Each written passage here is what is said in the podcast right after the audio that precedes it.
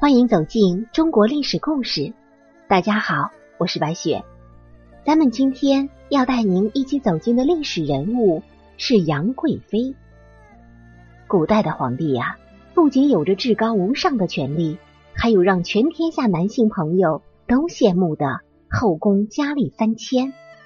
唐玄宗在前期也算是一代明君，不仅拥有不错的治国能力，在才艺方面。也颇有天赋，还是梨园的创始人。不管是正史还是野史上，都明确记载了唐玄宗和杨贵妃之间既甜蜜又凄美的爱情故事。能够让唐玄宗三千宠爱于一身，杨贵妃不仅仅靠的是过人的美貌，更是由于她擅长歌舞，精通音律，与唐玄宗。志趣相投。我们都知道，杨贵妃原本是唐玄宗儿子寿王李瑁之妃。唐玄宗原本喜爱武惠妃，后宫佳丽三千，也不缺美人儿。可是后来武惠妃去世，唐玄宗失落了，他想找一个人来替代。突然发现儿子的妃子非常美貌，就想让儿子把妃子让给他。唐玄宗颇费周折，先让杨贵妃出家为道姑，然后再让她做自己的妃，所以杨贵妃又名杨太真。天生丽质很关键，在唐玄宗的眼中，她是最有女人味的。看过写史书的人总觉得唐朝是以肥为美，总认为杨贵妃是个胖女人，其实。这个观点是错误的。唐朝所说的丰腴肥硕，指的是女人不能瘦骨嶙峋，说白了就是该有肉的地方要有肉，而不是从上到下一样圆。杨贵妃的身材在当时算是火辣的，迷倒了皇帝。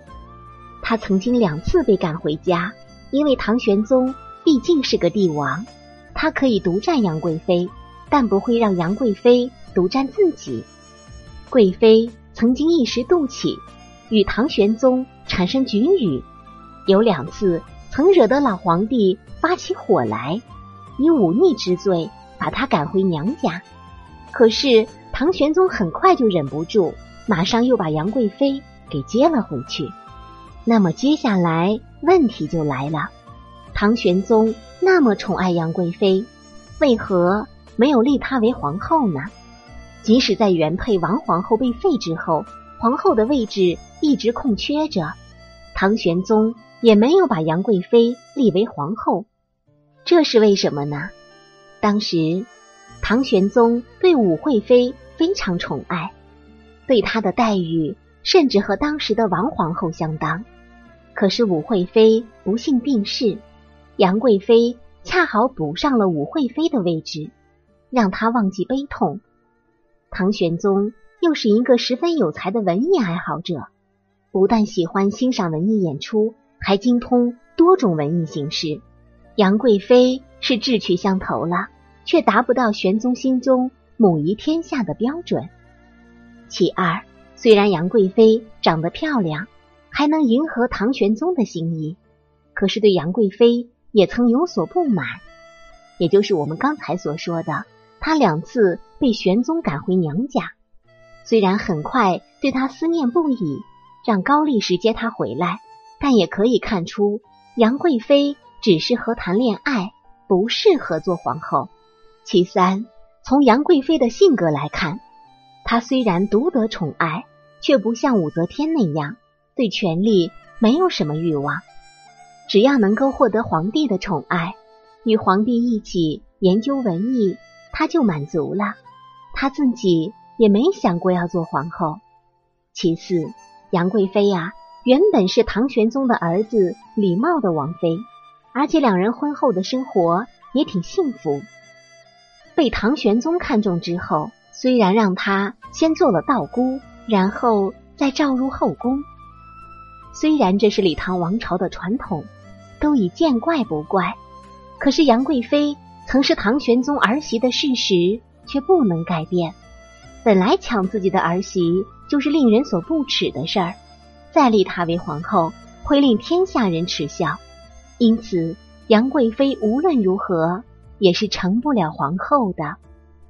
杨贵妃是四大美人之一，在成为李隆基的妃子后，李隆基很是宠爱她。可是史料记载，杨贵妃却一直未能生下孩子。难道她天生无法生育吗？用当今医学分析，主要是因为三个坏习惯。下面我们就再看看。为什么杨贵妃没有子嗣的原因？第一个就是肥胖。虽然杨贵妃的容貌十分美丽，而且也胖得十分匀称，可是据历史记载，杨贵妃的身高啊只有一米五九，可她的体重却达到了一百四十斤。这样的体重早已经超过了丰满的标准，所以她的身体已经不健康了。而且我们从她的饮食上来看。发现杨贵妃有吃冷食的习惯，也就是说，她非常可能患有宫寒，所以她难以受孕也是正常的。其二就是喝酒，杨贵妃喜欢喝烈酒，在喝完酒之后就喜欢跳舞。喝酒伤肝还伤身，而且他还喜欢吃荔枝这种高糖高热量的食物，所以这就导致杨贵妃。不仅非常容易发胖，而且对身体也是有损伤的。其三就是杨贵妃喜欢乱吃药。杨贵妃虽然十分受宠，可是李隆基只是喜欢她的容貌和身材而已。他为了可以套牢皇帝的心，就会服用药物让自己更加美貌。但这些药物基本上都含有麝香成分，久而久之，杨贵妃。也就很难有孕了。说完杨贵妃没有子嗣的问题，环绕在杨贵妃身上的第三个问题就是她的死亡。关于杨贵妃之死，在历史上是备受争议的。有一种观点认为，杨玉环是死于佛堂。根据《旧唐书》中所记载，禁军将领陈玄礼等人杀了杨国忠父子之后，便想以后患仍存为借口。非要把杨贵妃也杀掉，便向唐玄宗请求赐杨贵妃一死。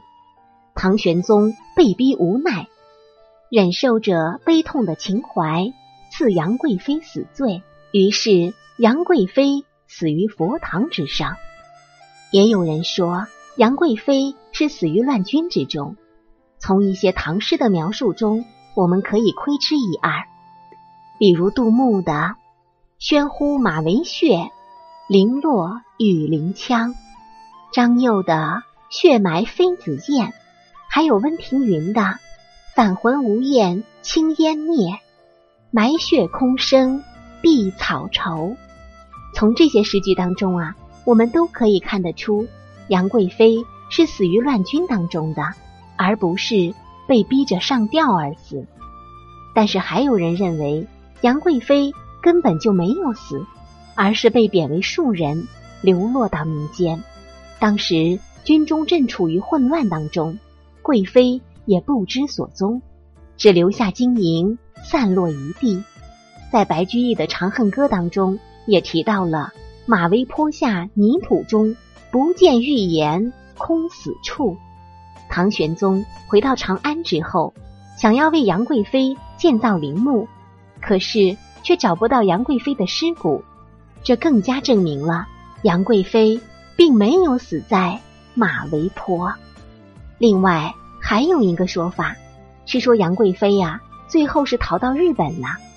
在中国传来的故事译文当中提到了杨贵妃，当时马嵬坡下死的并不是杨贵妃，而是一位侍女。禁军将领程玄礼被杨贵妃的美色所吸引。不忍下手，于是就跟高力士合谋，用一名侍女来代替杨贵妃去死。杨贵妃则由程玄礼的亲信护送南逃，经过海上的漂泊，辗转来到日本。但这种说法终究也是人们的猜测，不能够证明他的真正死因。杨贵妃的死啊，历来都是饱受争议。对于她的死因，至今都很难解。可能杨贵妃是真的被刺死在了马嵬坡下，而人们为了怀念这位唐朝的绝代佳人，对杨贵妃还抱有幻想，所以很多人还是认为杨贵妃她没有死。有的人认为她被贬为庶人，流落民间；也有人认为杨贵妃逃到日本。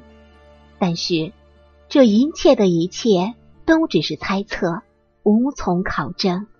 好了，朋友们，我们今天的故事到这里就结束了。感谢您的收听，下期我们将和您一起走进太平公主的故事。这在历史上啊，是一个非常有名的公主。我是白雪，下期再见。